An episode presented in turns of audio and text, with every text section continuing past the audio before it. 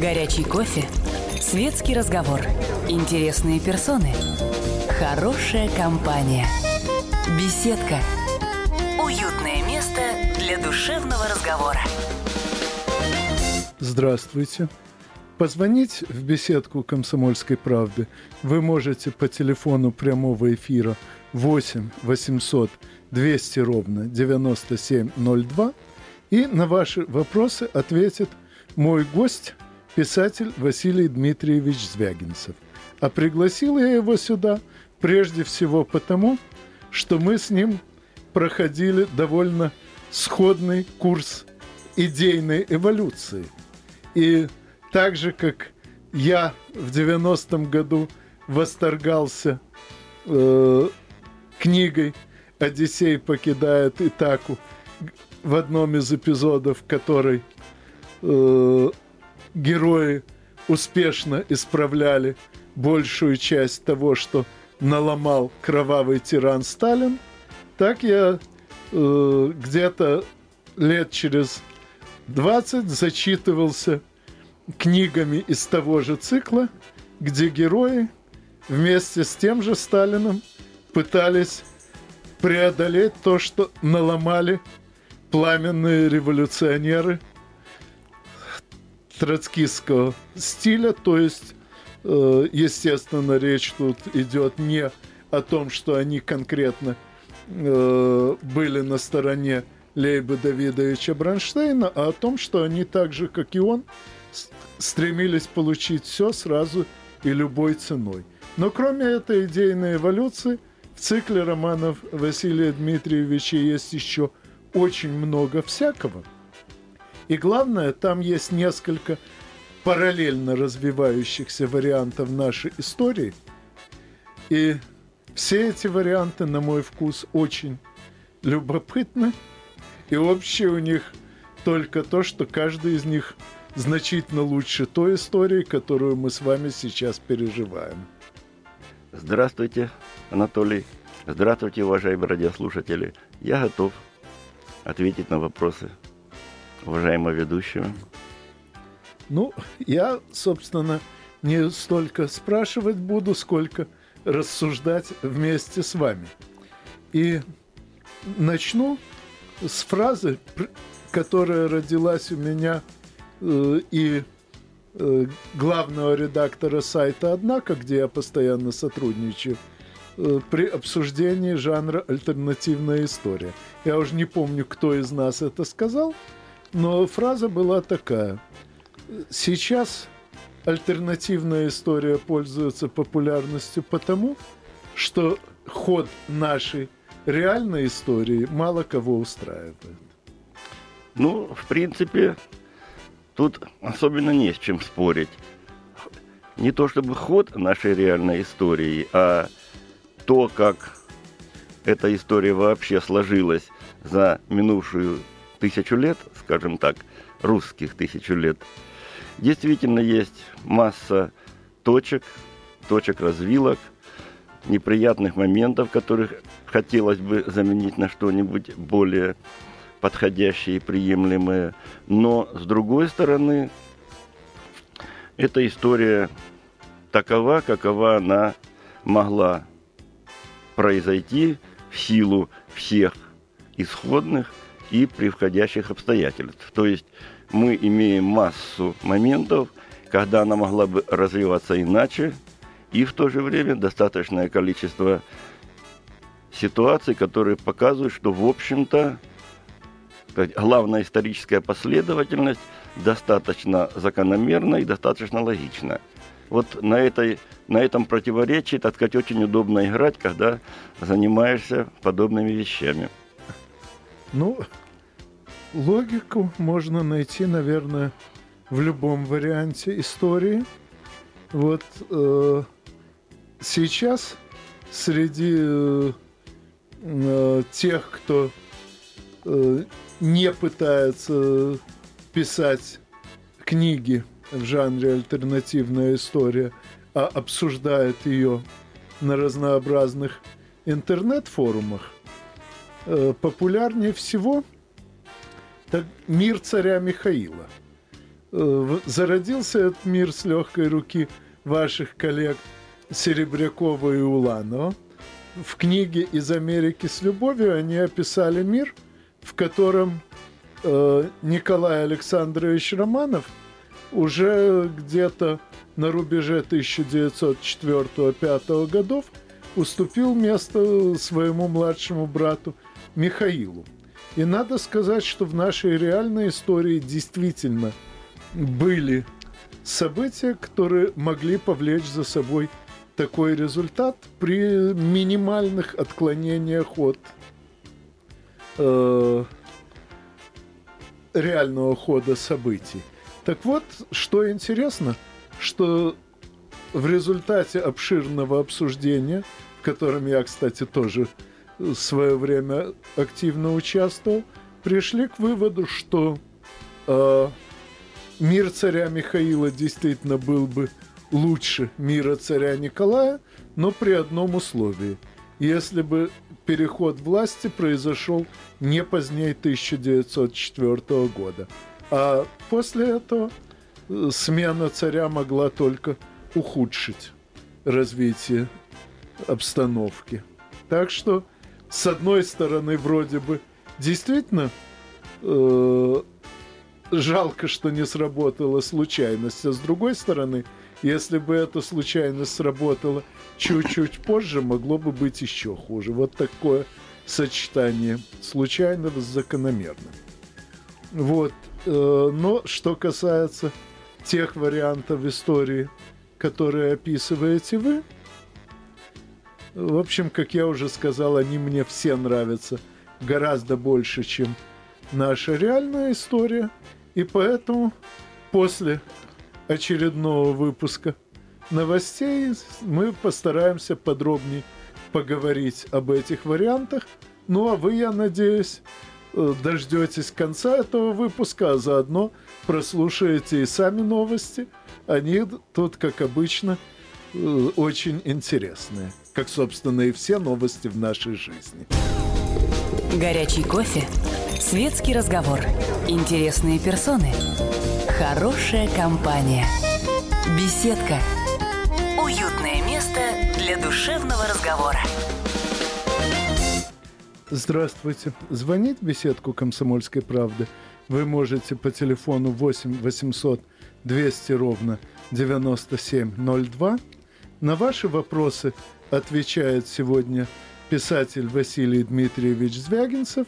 И первый вопрос уже последовал. Юрий, здравствуйте. Добрый вечер, уважаемые собеседники. Хотелось бы спросить вашего авторитетного мнения о том, вот олимпийский огонь носят по всем городам, страны по всем городам, улицам. И не кажется ли вам, что вот этот огонь, он оскверненный в капище в каком-нибудь, и носят по, по городам, чтобы осквернить наши города, улицы, чтобы веру православной остатки растеряли? Кто ответит? Я? Уважаемый, я вам скажу так. Мне не кажется. В принципе, это достаточно широко отработанное в мировой практике мероприятие с переноской огня. И Олимпийский огонь зажгли в 1896 году, если не ошибаюсь. И с тех пор никогда ни русская православная церковь, ни какая-либо другая христианская церковь никогда против этого дела не возражали. То, что это происходит в языческом капище, это настолько уже вошло в нашу историю, вся эта греческая и прочая мифология, которая, в общем-то, является предшественником нашей цивилизации христианско-славянско-российской, то я не вижу в этом ничего страшного. Ну, а я добавлю, что э, олимпийские традиции действительно были заложены в языческое время, но они намного пережили это время, именно потому что сами по себе никоим образом не связаны с какой-нибудь конкретной религией. Э, так что, я думаю, ни одна религия не может считать олимпийские традиции оскорбительными для себя. Э, еще один звонок. Юрий, здравствуйте. Здравствуйте. Я хотел задать такой вопрос. У нас по Конституции оружие имеет право носить и применять армия, ну, милиция, там, спецподразделения. Скажите, вот если чеченские вот эти боевики с оружием, защищающие ислам, они называются незаконное формирование. А вот сейчас в Краснодарском крае Ткаченко вооружил казаков. Это как будет, законное бандформирование или как? Ну, во-первых, я сам из Кубани и сам кубанский казак по происхождению. Я, во-первых, не слышал о том, чтобы казаки были вооружены так, как они были вооружены до 1917 года. Второе.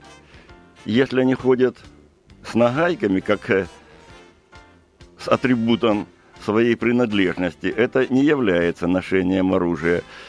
А в-третьих, я лично считаю, что каждый гражданин, законопослушный и нормальный нашей страны, должен иметь право на, на ношение и короткоствольного, и длинноствольного оружия, поскольку только свободный человек может и должен сам себя защищать, а в случае необходимости и всех окружающих. То, что оружие сейчас носить запрещают, я считаю это признаком недоверия к гражданам и опасением власти за какие-то свои прерогативы.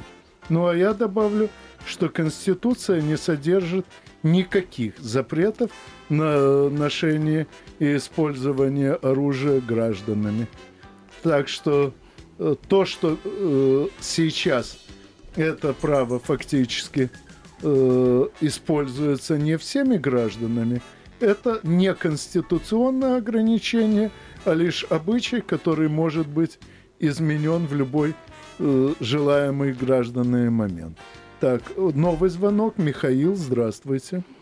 А, здравствуйте, добрый вечер у меня такой вопрос. Нельзя ли рассматривать э, современное влечение вот, к альтернативной истории тем, что, допустим, просто вот, э, если читать историю, то возникает ощущение, что больш... ну, не большинство, но часть, как минимум, событий истории, они пишутся, грубо говоря, тоже в духе, как бы, так сказать, исторического романа. Вот хотя бы просто примеры, что, ну, современный пример, это, допустим, датировка э, культур э, до Колумбовой Америки, индийской, индейцам. Вот. Она же просто чисто декларативна Естественно, любая история пишется людьми в конкретной обстановке исторической, и судить сейчас о достоверности или недостоверности тех или иных исторических концепций э, можно только с очень большим трудом и с очень большой натяжкой. История все-таки наука политическая. Продолжать?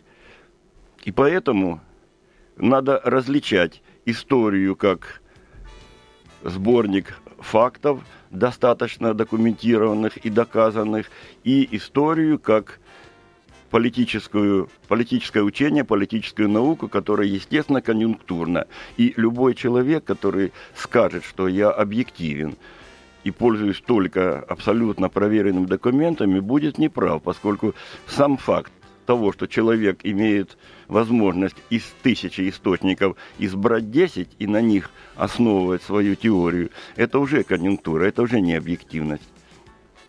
Ну, а я добавлю, что история, как наука, это не столько факты, сколько изучение тех закономерностей, которые порождают эти факты.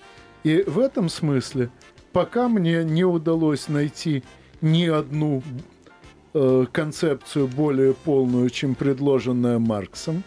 Кстати, Франц Меринг, в Одессе улица, где я живу в советское время, называлась его именем, э, известный историк в ту пору, два десятилетия спорил с Марксом, но в конце концов признал себя побежденным и стал коммунистом.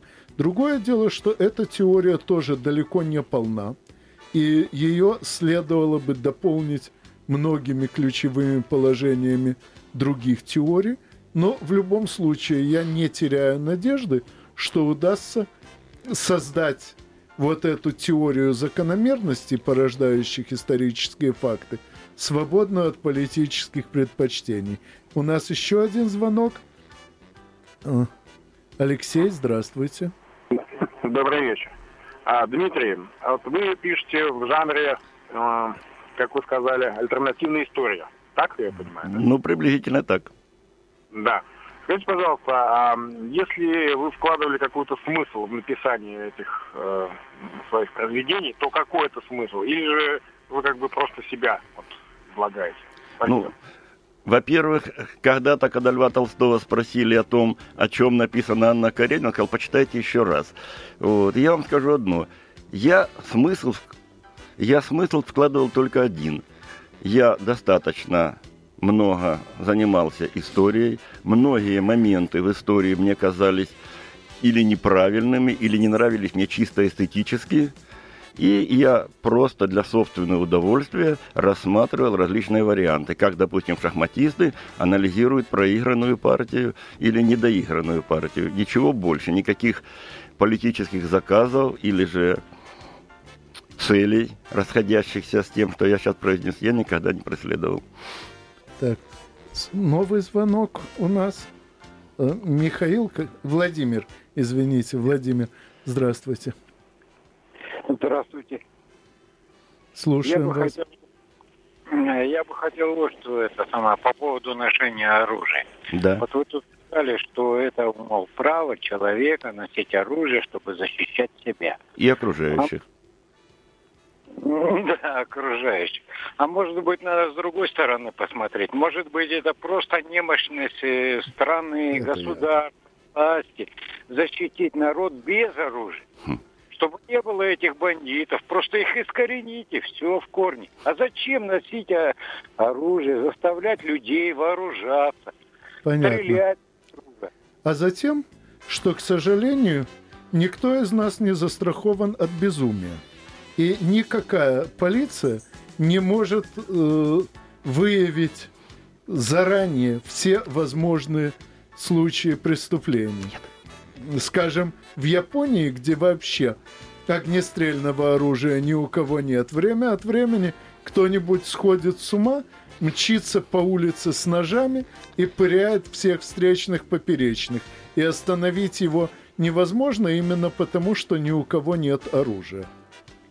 Или вот когда, допустим, в США в недавнее время происходили массовые расстрелы в организациях и офисах, если бы хоть один мужчина, находящийся там, имел в кармане пистолет, он выстрелил бы, и жертва была ну, хотя бы хоть на одну, на две меньше, это уже хорошо. А когда все как-то смотрели, как в них стреляют, ну... Вот именно поэтому американские преступники идут стрелять только туда, где ношение оружия запрещено.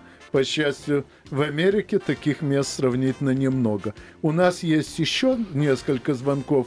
Извините, но на них мы сможем ответить только после очередного выпуска новостей. Ну и надеюсь, что вы дождетесь этого или перезвоните. Горячий кофе, светский разговор, интересные персоны, хорошая компания, беседка, для душевного разговора. Здравствуйте. Позвонить в беседку «Комсомольской правды» можно по телефону 8 800 200 ровно 9702. На ваши вопросы отвечает писатель Василий Дмитриевич Звягинцев. Юрий, здравствуйте. Здравствуйте, вы со мной говорите, да? Наверное, с вами. Да-да, раз отвечаете. Э, Василий Дмитриевич, Да. у меня э, вопрос к вам. Вы сказали, вы из казаков, вы член казачьего войска? Нет, Нет, я я не член член казачьего войска. Просто мой дед был. Есаулом, станичным атаманом. Сам я не вхожу в казачьи круги. Понял, просто время дорого. Значит, во-первых, я скажу насчет нагайки. Вы ошибаетесь. Нагайка – это оружие. И те нагайки, которые были у казаков, во всяком случае, до революции, это дробящее было оружие, можно было и убить. Э, Во-вторых, я об истории хочу сказать. Да. Вот э, вы там сказали, история это не только э, констатация фактов, но это совершенно правильно. И очень грустно, что сейчас изучение истории сводится к минимуму в школах. И кроме того, даже когда я учился еще в советской школе, в основном ученики все были, как сейчас говорят, заточены на то, чтобы выучить даты. Ну, да и, собственно, само преподавание было таково. Но все-таки преподавали, и преподавали, надо сказать, неплохо. Так вот, у меня в связи с историей казачества, у меня к вам вопрос по казачеству. Да. Значит, э, история казачества – это часть истории России. Казачество э, разные занимало как бы ниши, так сказать, э, в истории России, но это была реальная сила. А вот сейчас, вот я э, быстренько расскажу такой случай. Вот было дело в 90-х годах, когда казаки там все это, форму надели и так далее. Значит, э, еду по дороге на машине, на грузовой, я работал водителем. Угу. Меня останавливает, ну, вижу человек с жезлом, я останавливаюсь, я Есаул такой-то, а сам, ну, молодой, мальчишка. Я говорю, слушай, я говорю, ты вообще ты на урядника не тянешь, не то что на Исаула. Я говорю, во-вторых, у меня в правилах вот написано, что я документы должен предъявлять работникам милиции. Про казаков ничего не сказано. Сказал ему до свидания, хлопнул дверью, поехал. Правильно вот сделали. Сейчас казаки, вот они как бы тут то льготы какие-то требуют, то еще что-то. А народ ведь по-разному относится. Вот, например, Кущевку вспоминают. Бандитский беспредел казаки никак не сами сидели под бандитами. И, собственно, э, как вы считаете, может быть, казакам действительно нужно не какие-то требовать там себе льготы или что-то еще, а просто определить их конкретный статус, кто сейчас такие казаки. Это что, танцевально-вокальный ансамбль или это действительно какая? Кто это? Дружинник? Можно мне отвечать уже? Я вопрос ваш понял. Я, например, сторонник того, чтобы действительно определить четко статус казачества как особого сословия, возвратить ему прежние его функции – одновременно и хозяйственные, и пограничные, и как рода вооруженных сил и соответствующим образом эту ситуацию строить. А сейчас, конечно, есть элементы художественной самодеятельности, есть элементы так называемой ряжености. Это все эксцессы исполнителей. От каждого конкретного человека это зависит поскольку не определен действительно настоящий статус этих людей, то они себя ведут и чувствуют так, как подсказывает им самосознание. Я с вами согласен. Ну, а я скажу, что во все времена и во всех странах э, роль казаков или аналогичных им э, групп в, др- в других регионах, вроде, скажем, э, граничеров в Хорватии, это была именно роль пограничных войск. Отсюда, кстати, легенда о разгоне Запорожской сечи, когда казаки, ранее базировавшиеся на сечь, перешли к новой границе. Сейчас, э, пока нет острых вооруженных конфликтов, с пограничной э, охраной справляются другими средствами, и именно поэтому казаки сейчас вроде бы не удел. Честно говоря, я бы хотел, чтобы так оно и оставалось, поскольку пограничные конфликты – дело крайне малоприятное, но я не исключаю и варианта полной реорганизации нынешней пограничной охраны с восстановлением ее, так сказать, казачьего формата. Так, новый вопрос. Игорь, здравствуйте. Да, здравствуйте. Здравствуйте, э, беседка. Скажите, пожалуйста, почему э, не рассматривается такой вот тоже э, вопрос э, люди, которые, я имею в виду Свердлов, Ленин, которые убили царскую, мало того, что царскую семью убили, повинны э, э, в организации ОГПУ, э, ГПУ, которые именно карательных органов. И на сегодняшний день они, э, скажем, Красной площади. Когда же эм, вот это вот безобразие не кончится в одной стране, тогда у нас действительно безобразие не кончится. Ну, вообще-то вопрос... Отвечаю.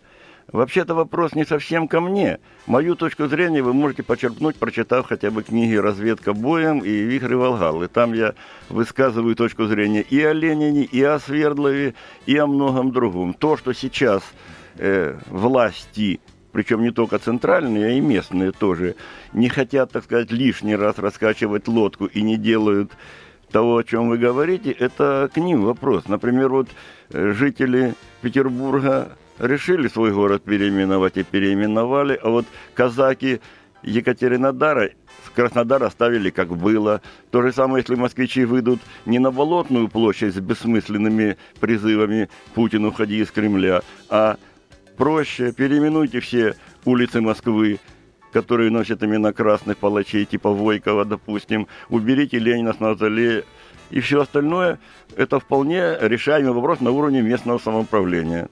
Вопрос не ко мне. Ну, а я скажу, что, на мой взгляд, э, все перечисленные вами люди отметились не только убийствами. Убийствами, э, с другой стороны, отметились и многие люди, э, более ничем не прославленные, тем не менее изувековеченные разнообразными способами.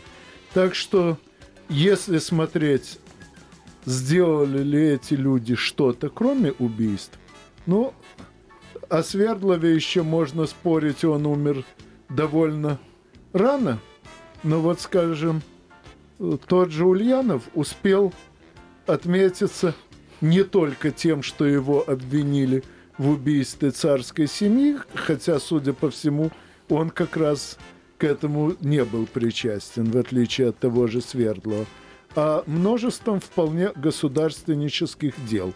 И более того, э, я не уверен, что кто-нибудь другой смог бы собрать воедино страну, разваленную февралистами. Так что он заслуживает в конечном счете доброй памяти. Знаете, Анатолий, я бы еще вот что сказал. Если бы Ульянов воплотил в жизнь то, что написано в его книге «Государство и революция», и 17-й год, сразу после 25 октября, начал с того, что он сделал с НЭПом, к нему не было бы вообще никаких вопросов и не было бы гражданской войны. Самое удивительное, что он пытался. Почему не удалось, это слишком обширная тема, чтобы сейчас о ней рассуждать. Лучше ответим на следующий звонок. Анатолий, здравствуйте. Алло. Алло. А, звонок сорвался. Геннадий, здравствуйте. Геннадий, это я. Да, здравствуйте. Здравствуйте, я из Твери. Я вот насчет казаков хочу сказать. М. Они тут все распоясались, сейчас ходят при орденах, неизвестно за что полученных. В Ну, в Твери, общем, короче говоря. в Твери казаки? Да и у нас их полно. Ну они откуда в Твери казаки? Ну, не знаю, там они, в церквях там они обитаются. Но дело не в этом. Да. Я хочу сказать, что казаки были охранять царя, трон должны были охранять. И Россию держать в узде от бунтов всяких против царя, которые идут. А раз нет царя, нет и казаков, и разговоров об этом нет. Ну, я... Вспомните вы, вспомните, когда царь был почти беззащитный в Тобольске, кругом сибирские, оренбургские, уральские казаки. Почему они его не освободили? И с царем бы на Кремль пошли бы походом. и Я вам посоветую вы только одно. большевиков. Я вам еще хочу сказать. Да. Вот Шолохов написал вот совершенную правду о казаках. М. Где-то этот Григорий только не был. И у красных, у зеленых, и у черных, и черт знает где. Как в проруби он болтался. А нужно было просто царя защищать. А и, и казаки дошли до того, что стали на сторону немцев. Генерал Шкуро, Краснов. Ну, Они в немецкой Это бы... ходили. Понятно. Это была вина ничтожно малой части казаков, а на все, обо всем остальном, что вы сказали, нам придется поговорить подробнее уже после выпуска новостей. Надеюсь, что э, вы не переключитесь за это время на другой канал. Горячий кофе. Светский разговор. Интересные персоны. Хорошая компания. Беседка. Уютное место для душевного разговора. Здравствуйте. В беседку «Комсомольской правды» вы все еще можете позвонить по телефону 8 800 200 ровно 9702. На ваши вопросы отвечает Василий Дмитриевич Звягинцев. Но прежде чем ответить на вопрос уже подключившегося читателя, он закончит ответ на предыдущий Да, вопрос. Анатолию по поводу тверских казаков и всего прочего. Во-первых, «Тихий дон» – это не исторический документ. Это роман, написанный не казаком, а иногородним человеком, четверокла- четвероклассником, которому в гражданскую войну было 16 лет. И все, что он писал, это он писал уже, как говорится, в духе веяний 25-го и последующих годов. На самом деле ситуация была намного сложнее, интереснее, чем у него описано. Поэтому нужно читать очень много исторических источников. Если обвинять Краснова, там, Шкуро и прочих в коллаборационизме с немцами, то эта ситуация мало чем отличается от того, что наши нынешние либералы и демократы, которые выходят на Болотную площадь и апеллируют к Америке и Совету Европы лишь бы они помогли бороться с Путиным. Точно так же Краснов и Шкуро не видели другого другой силы, которая помогла бы им бороться с большевиками. И те, и те неправы, на мой взгляд. Но что случилось, то случилось. Так что просто нужно поглубже изучать этот вопрос и составить себе более широкое мнение, чем сейчас имеется у уважаемого Анатолия. Так, Геннадий, здравствуйте. Алло. Да? Да, Анатолий. да, слушаю вас. Вы вот тут вопрос задели насчет, что оружие неправильно милиции носит. Надо тогда милицию вообще не содержать, а и армию. Зачем тогда всем оружие давать-то? Затем, что Бо- бороться мы не должны говорили, что милиция носит оружие неправильно. Это вам кто-то другой сказал. Мы говорили о том, что каждый свободный, законопослушный, вменяемый гражданин должен иметь право носить оружие для самозащиты и для оказания помощи людям в тех ситуациях, когда милиция или не успевает, или ее нет, или же есть вероятность, про Кущевку тут спрашивали, Вся эта беда в том, что за 70 лет людей настолько отучили от самообороны и от права иметь это оружие, что люди просто боятся за то, что он даст кому-то отпор и получит 5-7 лет тюрьмы. Вот с этим и надо бороться. Вот если это будет разрешенный момент, то каждый человек имеет право носить оружие и его использовать по ситуации. Вот тогда будет совсем другой разговор. И полиция будет себя вести по-другому, и иные правоохранительные органы. Так, Юрий Николаевич, здравствуйте. Э, Здравствуйте. Как я понимаю, история у нас сейчас пошла по второму кругу. На лицо капитализм, есть и признаки рабовладельческого и феодального строя. Впереди, я так подозреваю, нас ждет новая смута. А не потому ли это происходит, что не выполняются заветы Ильича? Например, что страной должны бы руководить кухарки, а зарплата рабочего должна быть такая же, как у министра. Понятно. Ну, я только скажу насчет кухарок. Владимир Ильич говорил, мы вовсе не считаем, что каждая кухарка может в любой момент начать управлять государством. Мы только считаем, что э, люди, способные управлять государством, не составляют замкнутую касту, и выучить этому искусству можно э, представителей любых общественных слоев. Но заметьте, именно выучить. К сожалению, сейчас у нас э, государством управляют множество кухарок, не считающих нужным учиться чему бы то ни было. А что касается захода истории на второй круг, так простите меня, даже основоположники Маркс и Энгельс говорили, что история как раз-то по спирали и, и развивается. То есть она идет по кругу, но с изменением уровней. И никто не, не может сказать, будет ли у нас новый феодализм и тому подобное. Это, как говорится, история – это процесс с открытым концом. Нигде его не написано, и телеологии не существует тоже. Поэтому давайте просто делать все, что от нас лично зависит, и иметь в виду, что если бы 100 или 200 лет русские люди сумели бы удерживаться от радикальных взглядов, от войн и революций, а просто работать, работать и работать, возделывать свой садик, как говорил один известный французский философ. И тогда мы с вами посмотрим. А сейчас прошло слишком мало времени для того, чтобы говорить, что мы идем куда-то не туда, на мой взгляд. Ну, а я скажу, что по моим подсчетам э, новый социализм ожидается уже э, начиная примерно с 2020 года. Причем он будет очень мало похож на предыдущий. Так что у него будут свои критики и свои энтузиасты. У нас, кажется, новый звонок. Виктор, здравствуйте. Здравствуйте. Здравствуйте. Вы меня Здравствуйте. Да, да. У меня такой вот вопрос исторический. Вот у нас каждая власть меняется тогда, когда она делает стратегические ошибки. Романовы правили 300 лет. А Николай II сделал стратегические ошибки, ну, к примеру, там, кровавое воскресенье, вступил в Первую мировую войну, все это проиграл. Власть сменилась, пришли большевики. Они тоже делают стратегические ошибки. Какие? Ну, примерно, уже последних берем этого человека. Перестройку начал. Вступили в войну в Афганистан. Как по-вашему, какие, какие стратегические ошибки делает новая либеральная власть? Во-первых, я не совсем уверен, что у нас сейчас либеральная власть. У нас несколько иная конструкция власти сейчас. Но, опять-таки, скажу одно.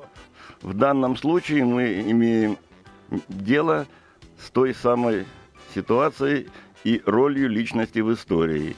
Горбачев вполне мог бы иначе провести перестройку. Николай II, кстати, мировой войны не проигрывал. Россия была на пороге победы. Если бы не устроили февральскую и октябрьскую революцию, возможно, к ноябрю 17 года Россия была бы победительницей в мировой войне. А проиграл войну как раз Ленин на Брестском мире. Но и не об этом речь. Ошибки делает любая власть. Все дело в том, чтобы она была достаточно вменяемой и имела достаточную оппозицию себе, которая могла бы эти ошибки исправлять до тех пор, пока они, раньше того, как они станут необратимыми. Вот только это я могу сказать. Но ни в коем случае я бы не советовал скатываться к новому радикализму. И кричать, как в 17 году кричали, «Долой самодержавие» – это самое главное, а потом посмотрим. Точно так же ни в коем случае нельзя пытаться, как многие советуют сейчас, эту власть сменить неизвестно на что, с неизвестными целями, с неизвестными программами, и потом 25 лет еще выкарабкиваются из очередной ситуации. Я вот только что был в одном маленьком государстве, Монако называется. Так вот этим государством с 1249, кажется, года правит одна и та же династия князей Гримальди. И у них эти 800 лет не было ни войн, ни революций, ни переворотов. Можете поехать и посмотреть, насколько лучше они живут по многим параметрам, чем те народы, которые регулярно свергают нынешнюю власть в надежде на еще лучшую. Ну, а я добавлю, что в обстановке, сложившейся к 1914 году, отказ России от вступления в Первую мировую войну – вел в стратегической перспективе к значительно худшим последствиям, чем вступление в нее. Просто эти последствия проявились бы не в 2014 году, а где-нибудь году в 2016. Или даже в 2015. Вот. У нас последний, к сожалению, на сегодня звонок. Николай, здравствуйте. Николай Красноярск. Здравствуйте. Анатолий Виссерман. А про казаков вам объясняю. Алло. Да-да, слушаем оба. Вот у нас дачный участок здесь, возле Красноярска. А Савченко, председатель, бывший шоферюга, сидел за изнасилование. Ну, сейчас вот их время-то наступило. Мужик здоровый. Набрал этих бичей казаков, я их называю кожезаменители, из деревень. И вот что они начали творить на дачах. Понятно. У старух воруют. Простите, у нас, к сожалению, эфир заканчивается, поэтому я отвечу всего несколькими словами э, грехи самозванцев не, не распространяются на царей. Эти люди, кстати сказать, воровали, грабили, убивали, насиловали бы и без казачьих погон, если они их сейчас носят. К сожалению, это именно так. Ну, я надеюсь, что мы с моим гостем при следующей встрече обсудим еще очень много, а с вами мы, как всегда, услышимся через неделю – в беседке радиостанции «Комсомольская правда». До свидания. Беседка. Беседка. Уютное место для душевного разговора.